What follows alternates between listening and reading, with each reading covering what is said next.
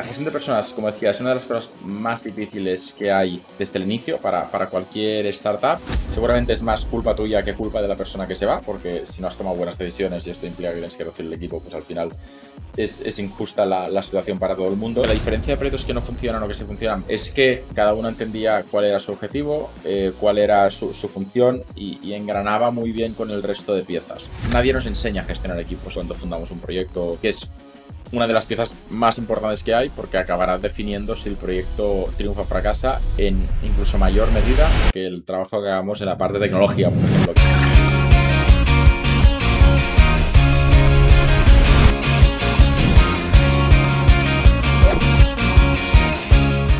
Bienvenidos al episodio 21 de Fresh and Friends el podcast sobre gestión de personas donde hablamos con profesionales que en su día a día gestionan equipos en entornos complejos, de incertidumbre, tecnológicos o de similares características. Llevamos algunos meses escuchando que viene la peor crisis económica, que va a empezar en septiembre y que podría durar hasta tres años. Pues hoy en un minuto os quiero contar de dónde viene todo esto y lo que podría pasar a partir de septiembre. Seguramente has escuchado esta voz antes. Y es que hoy hablamos con una persona que lleva meses contando un montón de cosas complejos en, en un minuto. Y además acumula miles de visitas en Twitter, YouTube, etc. Pero investigando nos hemos dado cuenta de que esto solo era la punta del iceberg. Y es que Pau, nuestro invitado de hoy, es además un emprendedor con más de cuatro proyectos a sus espaldas, un comunicador espectacular que es capaz de compartir cosas que no son nada fáciles de entender muy rápido, pero es que nos encontramos con situaciones como que fundó su primera empresa a los 17 años, que además posteriormente fue adquirida por Telefónica, ha sido nombrado innovador del año en 2011 por el MIT y es ganador del premio Fundación Princesa de Girona. Ahí es nada, ¿eh? Hoy tenemos un invitado muy especial y es que tenemos con nosotros a Pau García Milá. Bienvenida a Fresh and Friends, Pau. Muchísimas gracias, muy contento de, de, estar aquí con vosotros. Oye, la primera pregunta, Pau, es obligatoria. Eso que tienes ahí detrás es un póster, ¿verdad? Es, es, no es un fondo virtual, pero sí es un póster. Eh, hace cuando nos, nos, construimos esta parte de la casa justo durante la, la pandemia, que es el despacho, eh, hacia ahí, hacia lo que yo veo, pues tenemos el bosque, vivimos en la, bastante en la naturaleza, pero para atrás, que era lo que la gente veía en tantas videollamadas, la nueva realidad de la pandemia, pues era una pared blanca. Y un día nos planteamos que podíamos poner, eh, Ana y yo, que trabajamos juntos, eh, y pues compramos este, este papel de Nueva York. Pero es divertido porque vivimos en lo contrario de esto, vivimos en medio del, del bosque, con lo cual yo todo el día lo que veo son árboles, entonces lo que la gente ve es, es, es cemento. Qué bueno. Yo también estoy trabajando en esas vistas de árboles en, en, mi casa, pero bueno, nos queda, nos un poquito para llegar. Oye, eh, Pau, nosotros eh, a todas las personas que, que vienen a, este podcast, que, que, al final pues estamos súper agradecidos ¿no? que te hayas unido, le lanzamos una pregunta, yo creo que es la pregunta más difícil de todas las que te voy a lanzar hoy.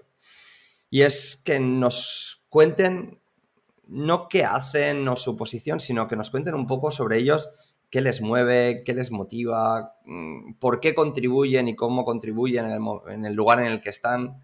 Y eso es lo que te lanza, ¿no? Es una pregunta muy abierta, pero Pau, ¿qué nos dirías sobre ti? Eh, yo, yo, cuando me toca presentarme, muchas veces lo que, lo que cuento es que llevo exactamente la mitad de mi vida eh, dedicándome a, montar cosas en Internet. Y muchas veces, um, digamos, montar cosas en Internet puede, puede ser muy amplio, pero realmente es lo que he hecho. Llevo 17 años, tengo 35, eh, montando proyectos, proyectos de diferentes tipos, la mayoría B2B, eh, el último B2C, pero sobre todo he intentado crear valor en, en, proyectos de base digital. Cuando empecé a cambiar, digamos, ha cambiado mucho el, el, mundo desde que, desde que empezamos. Eh, arrancamos en temas de desarrollo de software, de virtualización y demás, temas más técnicos. Eh, y hoy son temas más enfocados a, a aportar valor y ayudar a la, a la gente en diferentes ámbitos. Pero al final los últimos 17 años no han sido tan distintos unos de otros. Mm, con 18, 19, 20 años Uh, me pasaba una noche programando con el equipo para sacar algo tiempo y ahora con 35, hace poco pasó, pasó lo mismo. Nos tuvimos que quedar una noche trabajando para, para sacar una cosa y, la única diferencia es que por la mañana mm, puedo dormir solo una hora porque teníamos que llevar los niños al cole. O sea, que ha cambiado mucho mi vida en lo personal, pero lo profesional se parece bastante. Qué bueno. Eh, hay algo mágico, ¿no? En esos momentos en los que un equipo se une para, para tratar de sacar algo adelante, ¿no? En esas noches, como decías. Sí, al final yo creo que es algo mágico que debería ser poco habitual, especialmente cuando involucra a, gente pues, del equipo. Yo creo que hay una distinción importante y que, que la salud mental es, importante para todos, fundadores y equipo, pero que más allá de, esto hay algo que es de, respeto básico de primero, que es el que una, un día que se alargue trabajando eh, puede pasar en cualquier empresa, pero si esto es la tónica habitual, Em, y las startups a veces abusan de esto, em, acaba siendo, más allá de que, de que, no, de que es ilegal, es que acaba siendo nocivo y tóxico. Entonces es algo que intentamos cuidar, cuidar bastante. Cuando hay una y es una vez al año, tiene ese punto. Yo creo que, es incluso interesante, pero desde la parte de, los, de los fundadores eh, o quien lidere la empresa, yo creo que es importante, incluso si es una excepción, plantear eh, cómo se va a recuperar eso. Porque, y creo que es un debate que se habla, que se habla muy poco, que se da por sentado en dos mundos, al menos lo que yo he identificado, en la gran consultora y en la startup. No tiene por qué ser así. O sea, nosotros hemos tenido niños emprendiendo y montando startups y, no, en ningún momento hemos visto que no sea compatible, por poner un ejemplo. Totalmente. De hecho, eh, recuerdo que en un capítulo anterior hablábamos con Diego Ballesteros y hablábamos justo de eso, ¿no? De que era tan importante eh, estar en alto rendimiento durante, durante las fases del trabajo como descansar también en modo alto rendimiento. ¿no? Los, deportistas son capaces y, es parte de su entrenamiento el hecho de descansar, desconectar, recuperar, porque es la única manera ¿no? de luego rendir en el terreno de juego. y en nuestro caso es algo muy similar. Sí, y, sobre todo cuidar en, todos los momentos el, cómo estamos anímicamente. Eh, nosotros tenemos un, programa, trabajamos con una, con una coach que se llama Teresa Ferreiro y tenemos un programa desde que éramos cinco personas en el equipo que nos ayuda y nos acompaña a, a crecer con la empresa, porque muchas veces una startup pues nace con, problemas de, gestión y es normal, cuando se pasa de cero a cinco personas, pues cada uno tiene su propio libro de estilo, tiene, si no hay procesos, con lo cual trabajamos esto y ha ido, ha ido súper bien, la verdad. Mm, entonces, es algo que yo, que recomiendo mucho y que a veces se identifica como que no es necesario o no está pensado para, para los que arrancan, sino para las grandes empresas y nada más lejos de la, de la realidad. Totalmente, al final suceden dos juegos, ¿no? Lo que, lo que pasa a nivel de negocio y lo que pasa dentro del equipo que está generando las conexiones y las oportunidades que luego se va a ver fuera, ¿no? Sí, no, totalmente. Y además es que no, no, no, no, debería ser un problema decirlo y no debería ser un problema eh, hablar de ello eh, cuando, cuando se hace necesario. Pero de nuevo es algo de lo que pocas empresas suelen hablar. Totalmente. Vamos a profundizar en eso sobre, sobre nuestra entrevista. Pues yendo un pasito más adelante, dentro de toda esta trayectoria que has tenido, Pau, habrás conocido un montón de equipos. Y equipos súper diversos y cada uno de, su padre y de su madre. ¿Cuáles dirías que son un poco las diferencias clave entre equipos que han conseguido obtener resultados que, bueno, pues que han sido positivos o que han podido sostenerse en el tiempo y equipos que no? ¿Crees que hay diferencias ahí o tendríamos que mirarlo de otra manera? Sí, yo, yo, creo que hay diferencias y que además mm, partiendo, y tenemos que partir de la base y ver si estamos de acuerdo en algo o no, pero para mí la, base de, crecimiento de una empresa es, el equipo, son las personas, es decir, eh, es, algo muy básico, si un equipo funciona, una empresa funciona, es porque las personas que lo componen han hecho un, un muy buen trabajo. Entonces, a veces se nos olvida algo tan básico como, esto.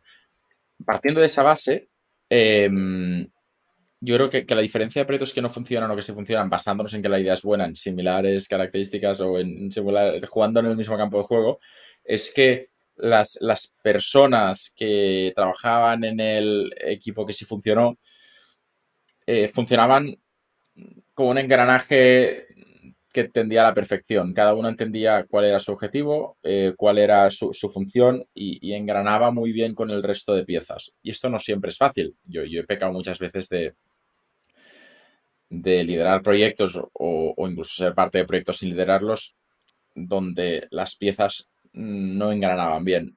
O a veces había dos piezas del mismo engranaje que hacían la misma función, llevándolo a la parte de las personas, pues dos personas que a veces eh, duplicaban tareas o objetivos, cosa que genera, más allá de una pérdida de tiempo y dinero, una frustración grande en esas, en esas personas, porque decimos que esta persona lo ha hecho y por qué yo estoy haciendo perdiendo tiempo, etcétera. Entonces, mm, yo, yo creo que nadie nos enseña a gestionar equipos cuando, cuando fundamos un proyecto o una empresa y casi que es una de las piezas más importantes que hay porque acabará definiendo si el proyecto triunfa o fracasa en incluso mayor medida que el trabajo que hagamos en la parte de tecnología, por ejemplo, que, solemos cuidar mucho en proyectos digitales. 100%. Y, y eso va muy alineado con una cosa que, que, está dentro de las empresas, dentro de los equipos, que no, que no, no se le paga nómina, que no tiene cuenta de email, pero que al final marca la diferencia y es que es la cultura, ¿no? La cultura de la organización que trabajas y la cultura del equipo. ¿Cómo en, el pasado has estado trabajando tú ese tipo de contextos donde la gente se comunique de una manera que les permita alinear, alinearse, que valoren cosas comunes, que tomen decisiones de formas similares? Al final yo en el, en el pasado siempre que he estado involucrado en, en equipos que donde suficientemente grandes como para que haya diferentes personas tomando decisiones, porque al final no es lo mismo una startup que empieza donde hay un equipo de cinco personas, donde toman decisiones dos o tres en, la, mayor medida, eh, que un equipo de 40 personas donde hay pues seis, siete equipos diferentes, etc. Pero en, este último caso, lo que me he encontrado es que un método, una metodología que nos, que nos funcionaba mucho era em, intentar que cada equipo funcionara en sí mismo como una pequeña empresa, que de alguna forma celebrásemos los éxitos conjuntos, pero no sintiésemos el peso de toda la organización a nuestras espaldas. Y la verdad que ha funcionado, que ha funcionado bien. Es posible celebrar microéxitos en un contexto negativo y también es posible intentar arreglar cosas que no funcionan en un contexto muy positivo. Y creo que esto es algo bueno. Igual vosotros sabéis más y me diréis, eso está mal hecho, Pau, y diré, de acuerdo, perdón, no lo hicimos bien. no, no, no, totalmente. De hecho, eh, para mí es la forma, ¿eh? incluso en empresas grandes lo que pasa que para ellos es, como les rompe un poco la cabeza, ¿no? Pero yo siempre digo que una empresa grande no dejaría, no tendría que ser otra cosa que una empresa de empresas que a la vez está formada por equipos de equipos, justo por, esa misma situación. Me estás alegrando el día. Perfecto. Sí, sí, sí, sí, ahí estamos. Súper Lo podemos hablar, ¿eh? Nosotros empujamos mucho esa situación de, oye, crea equipos que tengan una misión concreta, que entiendan en qué lado del impacto del negocio tienen, cómo, qué palancas tienen para generar ese impacto y a partir de ahí, con ese contexto, es mucho más fácil que las cosas funcionen. Vosotros lo habéis dicho, yo eh, me voy a basar en decir, oye, conozco a los que saben de esto, opinan que, lo hacemos bien. bueno, bueno, muy bien, muchas gracias. Oye, Pau, eh, hay tres cosas que desde mi punto de vista se parecen un montón, que es un equipo de fútbol o de básquet, es un equipo de alta cocina y es una startup. ¿Por qué? Porque al final la necesidad de generar resultados a corto plazo es altísima. El feedback suele ser muy cruel desde el exterior en todo aquello que haces. Y además la importancia de resolver problemas en muy poco tiempo define que puedas tener éxito o no, ¿vale?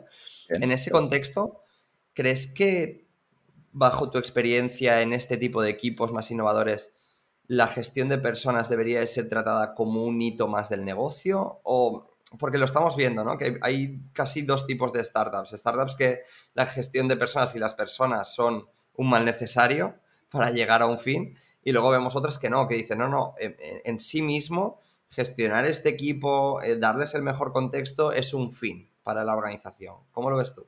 La, gestión de personas, como decía, es una de las cosas más difíciles que hay desde el inicio para, cualquier startup. Eh, pero, por otro lado, también creo que la gestión de personas debería ser un fin para, para el negocio, no un medio. Es decir, no intentamos que la gente esté feliz eh, porque así rendirán más y así ganaremos más dinero, sino si lo hacemos bien estarán felices eh, y esto hará que se queden y que funcione bien y como esto ha funcionado, el fin, eh, tendrá efectos colaterales como que, la, como que la, la empresa funcionará bien. Pero, insisto, es que hay veces que la gestión de equipos en las startups se acaba viendo como algo mm, incluso externalizable. No, bueno, pues mira, yo ya tengo esto y, de alguna forma no es, no es mi guerra. Eh, los equipos pues, más o menos que funcionen y lo que no funcionan pues se irán y, vendrá otra gente nueva. O cuando se quemen ya cambiaremos estas personas y vendrán otras.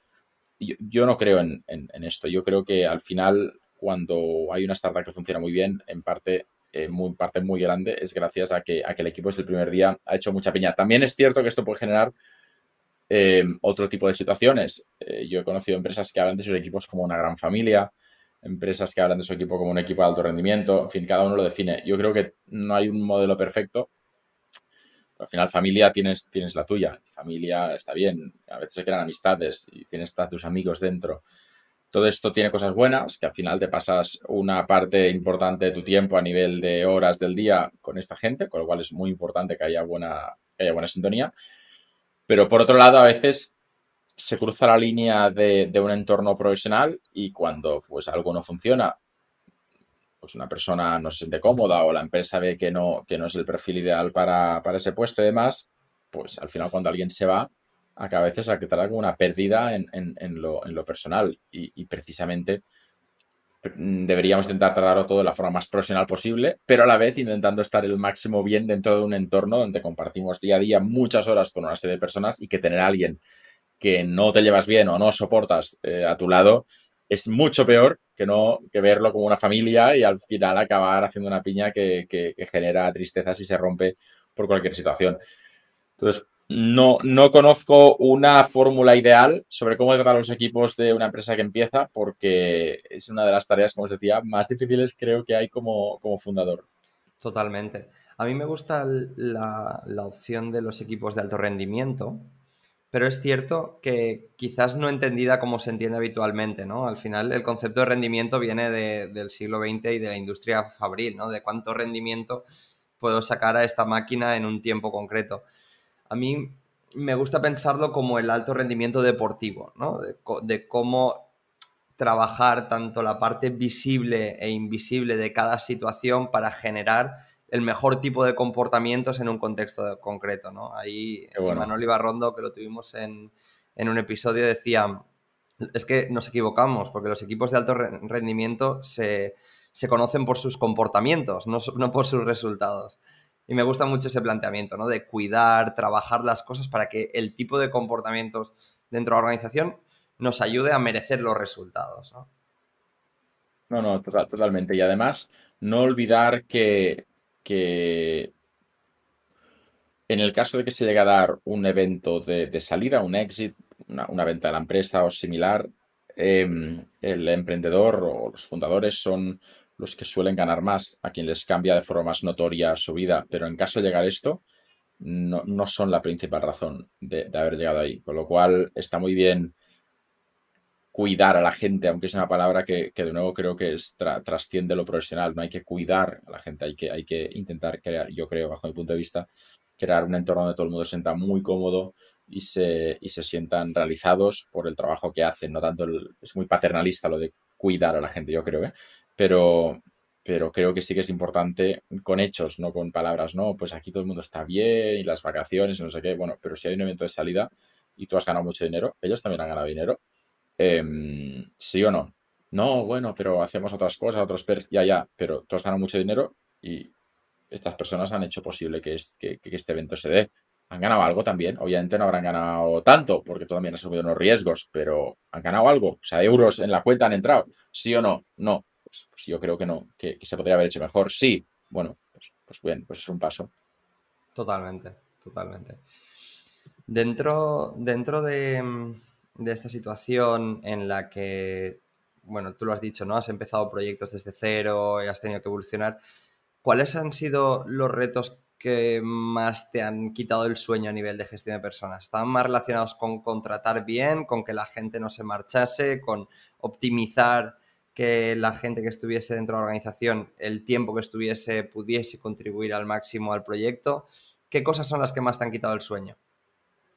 Mm, a mí, cosas de muchos tipos distintos. Eh, cuando un proyecto no ha ido bien, pues evidentemente me ha quitado el sueño el, cómo, cómo enfocarlo y cómo em, reducir el equipo. Yo personalmente me he encontrado en situaciones, para mí la, peor situación como, como fundador o, como persona encargada de reducir el tamaño de un equipo y tener que despedir a gente es especialmente cuando no es su culpa, cuando no han hecho nada mal, cuando no hay nada que se pueda atribuir, sino que es que la empresa no ha ido bien, el proyecto no ha ido bien, con lo cual sabes que en parte seguramente es más culpa tuya que culpa de la persona que se va, porque si no has tomado buenas decisiones y esto implica que tienes que reducir el equipo, pues al final es, injusta la, situación para todo el mundo. Entonces, al final sentarte con alguien y decirle, es, que, es que tienes que irte porque no podemos seguir asumiendo esto, estos costes, pero es que no has hecho nada mal. Te dice, bueno, que he hecho mal y eso de no es por ti, es por mí de las relaciones. Es decir, es que la, empresa no ha ido bien y seguramente es por decisiones mías, no tuyas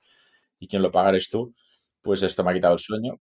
Eh, dentro de, estas situaciones también hay muchas formas, hay despedir bien y despedir mal, y aquí es, cumplir la ley o no cumplirla. Hay empresas que intentan eh, evitar eh, o intentar acogerse a cosas que no están diseñadas en espíritu para esta situación, pero que como me lo permite la ley lo uso y demás.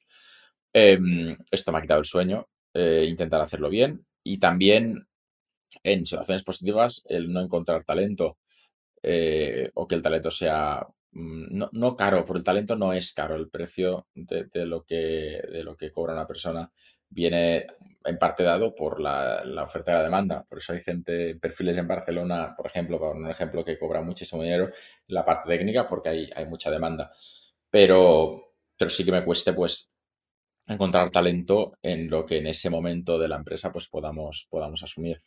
Em, también hay veces que desde que nace una startup hay mucha obsesión en los fundadores de tener una escala de sueldos muy definida donde ellos estén arriba. O sea, creo que ninguna empresa que, que he liderado yo, yo he sido el que más cobraba a los, a los tres meses de arrancar, pero es que es normal, es que al final, cuando tú montas un proyecto como emprendedor, tu objetivo no es ganar dinero a corto plazo, tu objetivo es, acabar ganándolo cuando todo vaya, vaya muy bien, con lo cual yo creo que ya, ya llegará ese momento, pero hay gente que le cuesta mucho. No sé.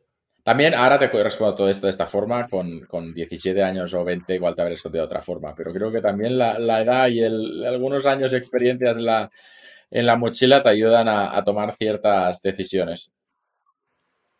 Totalmente. Y en medio de, todo eso tuviste que buscar un CEO, ¿no? En uno de tus proyectos. Sí, al inicio de todo, en mi, primer proyecto grande, eh, sí que, hubo un momento en que es que no sabía seguir. O sea, tenía 22, 23 años, la empresa empezaba a crecer fuerte y, me di cuenta de que, de que no tenía ni idea de, cómo podía liderar todo esto. Entonces, al final lo que, lo que hice fue buscar a alguien que supiera liderar lo que, pues, la, la nueva fase de la empresa. Y en este caso, pues fue fue un, CEO, se llama Michel, Michel Kisfaludi, que vino a liderar el, proyecto. Y gracias a eso yo pude también formarme. Al final, pues gracias a, lo que él hizo y a que tomó las riendas en ese momento, yo pude salir para formarme, em, hacer un programa de formación, luego volver. Em, y cuando volví me encargué de, otras cosas porque él lo estaba haciendo muy bien y, y siguió. Para mí en ese momento sonó como una decisión normal, lógica, incluso egoísta. Venía alguien para que yo pudiera, mm, en lo personal y en lo profesional, pues prepararme mejor. Em, con lo cual tampoco creo que sea algo que creo que debería ser más habitual, porque después con el tiempo me he dado cuenta de que, no es lo más normal cuando he hablado con otros emprendedores, pero no creo que, sea algo muy, muy relevante. Es algo que en ese momento se dio y para mí era lo que más lógica tenía. A mí hay una cosa que veo que, que funciona muy mal en los emprendedores y emprendedoras que conozco y es algo bastante compartido y es la capacidad para delegar. ¿no? ¿Cómo, se prepara una persona para, para delegar roles clave como, como el de CEO o, otros, otros roles eh, que muchas veces no son, no son tan, tan como marcados eh, eh, como con esas siglas, pero que al final son una parte clave de la organización y que hay gente que le cuesta muchísimo delegar aquí no, hay mucha preparación, ¿eh? O sea, preparación mental, me preparo, me preparo, y de repente delego. Y ya, ya se hizo. O sea, al final no hay mucha preparación. Si crees que alguien podría liderar la empresa mejor que tú, pues, pues cuelgas una oferta al LinkedIn. Busco un CEO. Y ya está. Y, es un cargo más. Y le entrevistas. Y si te parece, pues la o le contratas y le das el mando para que lidere. Y lo mismo, no, es que este departamento tal, pues es que es fácil, mm, delegas, dices, oye, esto lo podéis, podéis encargar vosotros. Sí, cuando os vayan a hacer una reunión para ver cómo avanza. ¿Dentro de un mes? Pues dentro de un mes nos vemos. Sea, no.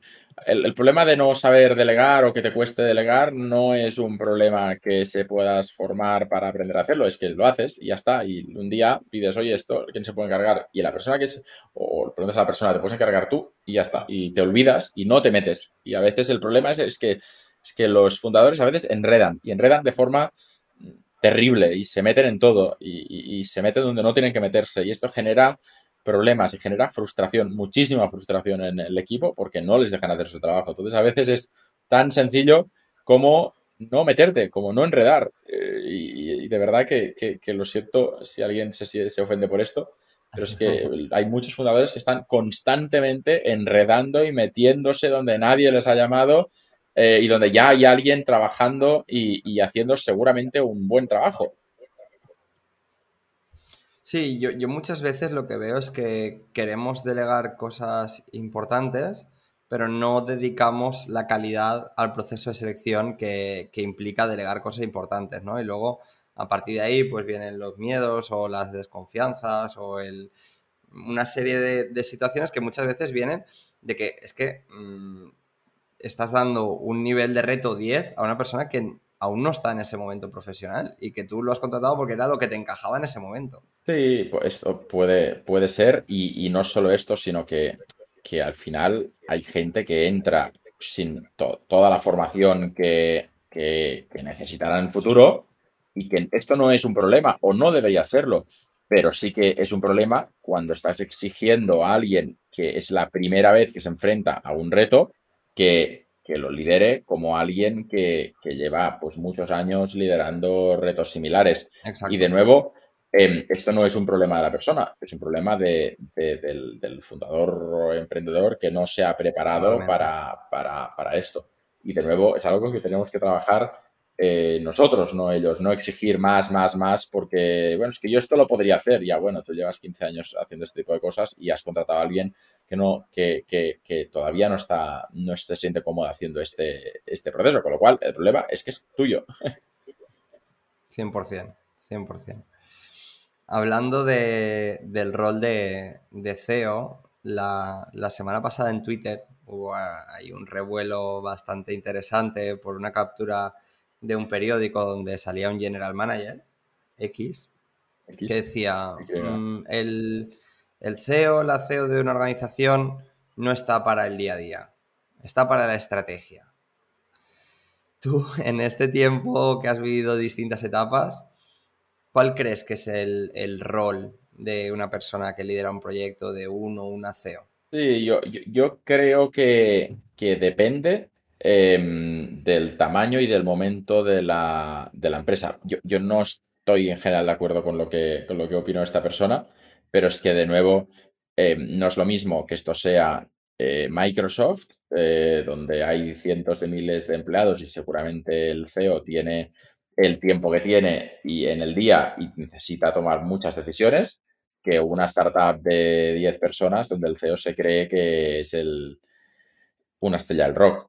Entonces, de nuevo, depende de en qué momento estemos y cómo podamos hacer las cosas. Yo creo que, está bien que el personal que lidera un proyecto, de otras pequeños, se involucre y, que, todos tengan una serie de, cosas que hacen y que tienen un impacto clarísimo en el negocio. Yo, a fecha de hoy sigo programando eh, porque todavía no hay un perfil que me haya reemplazado en esto, pero llegará un punto que alguien me reemplace en la programación, ojalá y no pasa nada. Y cuando lo haga, voy a confiar en esta persona. Incluso si entra con menos años de experiencia que yo programando, si me pide ayuda, voy a ayudar como cualquier otro. Pero no porque yo tenga más experiencia, voy a estar todo el día diciendo, deja, ya lo hago yo. Porque esto es terrible para, el dinero, el tiempo y, sobre todo porque estás eh, menospreciando a una persona que, su vida profesional en este momento es hacer esta cosa. Sí, nuestra querida Imaginer comentaba en el post este del, de, la captura y decía, oye, si no está en el día a día, ¿cómo genera estrategia? Y lo dejaba ahí, ¿no? Una pregunta, una pregunta muy fina. Eh, Pau, has creado una, un máster online de emprendimiento con el objetivo de, ayudar a emprendedores a que puedan lanzar sus ideas, lo que me parece espectacular y que si en algún momento necesitas ayuda con algo, encantado de, echarte una mano. ¿Qué consejos les darías a, tus alumnos y alumnas en una fase que para mí, viendo en retrospectiva, es cada vez más importante y es en la toma de decisiones si necesitas o no un cofundador o cofundadora y en el caso de que sí, tienes que tener en cuenta para, tomar esa decisión y a quién elegir o a quién proponérselo, mejor dicho. Bueno, en la fase inicial em, y en el momento de, pues, de buscar esa persona que te acompañe en todo el proceso, yo soy partidario siempre de, no empezar solo porque puede generar mucha... La soledad al emprendedor que lo llaman em, es una de las, uno de los enemigos más grandes que hay que, que hay que combatir al inicio, con lo cual todo lo que, lo que podamos evitar que esto, que esto pase, para mí es, es esencial. Y esto se evita, esta soledad, teniendo a alguien con quien compartirlo, así de fácil. Eh, dicho esto, eh, sí que es cierto que elegir mal con quién empezar un, un, un, proyecto, un equipo, puede matar el proyecto, porque al final cuando los fundadores en lugar de estar remando están peleándose uno contra el otro, em, esto va a acabar o mal o muy mal, pero seguro que no va a acabar bien. Entonces, em, no, hay, no hay mucho que decir aquí. Eh, ¿Cómo se soluciona? Mm, no, no sé cuál es la, solución definitiva, esto que vaya por delante. Eh, sí que es cierto que yo creo que es mejor emprender eh, con cofundador o cofundadores que, que, solo. Y sí que es cierto que yo creo que el, proceso debería ser eh, basado en, quién puede aportar más en este proyecto, no tanto quién me cae mejor. También es cierto que creo que a veces le damos mucha obsesión o mucha importancia a,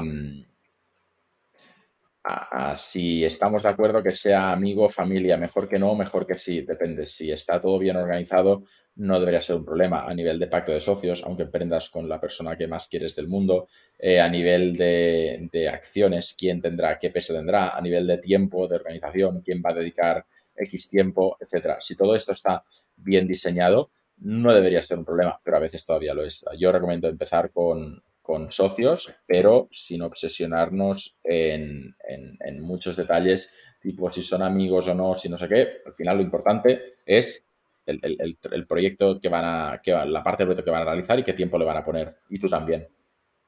Sí, a, mí me, preguntaron una vez esta, esta misma pregunta y mm, un poco mi respuesta fue por, por otro lado, ¿no? Estando de acuerdo contigo, yo lo que, lo que me di cuenta es que la, mucha gente cuando piensa en buscar cofundadores mira hacia afuera, ¿no? De quién, quién podría ser esa persona, ¿no? ¿Dónde les conozco? ¿Dónde busco? ¿Dónde tal? Y a mí me venía a la, mente la frase que estaba, mm, no se decía en el oráculo de Delfos, cuando iba la gente a preguntar por su futuro, había una frase que ponía, conócete a ti mismo y conocerás el mundo. Y, y yo lo veo un poco igual, ¿no? Yo siempre pienso, ostras, antes de elegir cofundador o cofundadora o de plantearte eso, tienes que conocerte muy bien y saber cuáles son tus fortalezas y tus debilidades, porque si no tienes en cuenta eso, lo más probable es que acabes seleccionando uno una clon tuyo muy similar con, con rasgos bastante, bastante alineados contigo, lo cual probablemente sea lo peor que le puede pasar a la organización porque no va a estar balanceada. Sí, totalmente. Y además, Em, y no, no hacer este tipo de preguntas o incluso cosas tan sencillas como el pacto de socios. Es que, vamos a ver, es, que hay emprendedores que nacen sin un acuerdo entre, entre ellos sobre situaciones que se pueden dar y que desafortunadamente e, es posible y a veces probable que, se den, que uno se quiera ir, que no acaben bien, que, que haya enfados. todo esto o lo tenemos bien pautado de inicio o van a haber problemas. Y cuando hayan problemas la, solución más fácil es vamos a mirar lo que pactamos al inicio, porque si esto no está pactado, mm, esos problemas van a, van a acabar resolviéndose de formas malas, que es pues, pues, pues con abogados, con juicios y, sin, sin prestarle importancia a lo que realmente podría estar importando en ese momento, que es em, cómo, seguir con el negocio cuando ha pasado un evento donde uno de los socios pues, pues se va, con lo cual... Mm, hay, que replantear muchas cosas. Totalmente, totalmente. Pau, vamos acabando con una última pregunta. Em, a mí me ha encantado ¿eh? todo lo que nos has comentado, pero ahora te hago una pregunta. Difícil. Te, hago una, te hago una pregunta para que te contestes a ti mismo. A ver, a ver, cómo me sale denunciado. ¿Qué le dirías a esa persona, a ese chaval de 17 años que, inició em, una empresa probablemente sin tener ni idea de dónde se metía? ¿Qué consejos le darías? ¿Qué, le plantearías que se tenía que tomar más en serio? ¿Qué le plantearías que se tendría que tomar menos en serio? ¿En qué cosas fijarse? ¿Qué me diría a mí de hace 12, 13 años? Sí. Eh, compra Bitcoin. Sí. Sí, sí, sí. Sí. sí, compra 200 euros en Bitcoin. Y después eh, me dejaría un libro sobre consejos sobre gestión de las personas, obviamente. qué bueno, qué bueno. Eh, muchísimas gracias por, este ratito que nos has dedicado, Pau. Eh, creo que mm, nos llevamos muchas cosas. la oportunidad también de conocerte mucho mejor y que esperamos seguir viendo todos esos vídeos de un minuto donde al menos yo aprendo un montón y estoy todo el día compartiéndolos. Muchísimas gracias. un placer, chicos. Gracias y hasta, hasta la próxima.